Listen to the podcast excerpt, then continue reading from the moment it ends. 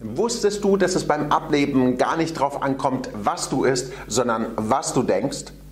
Denn es gibt zwei Hauptgründe, warum die meisten Menschen nicht dauerhaft Körpergewicht reduzieren, abnehmen und schlank bleiben können.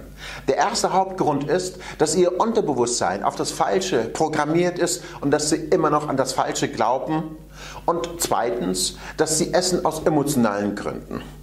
Ich habe zu diesen Themen ein entsprechendes E-Book für dich zusammengestellt und ich möchte dir dieses E-Book mit dem Titel Übergewicht ist kein Schicksal schenken.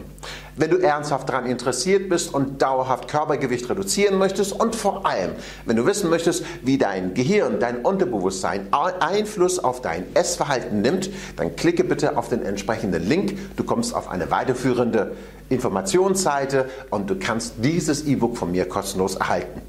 Ich freue mich, dich auf der anderen Seite zu sehen. Bis dahin, dein Reza Hoyati.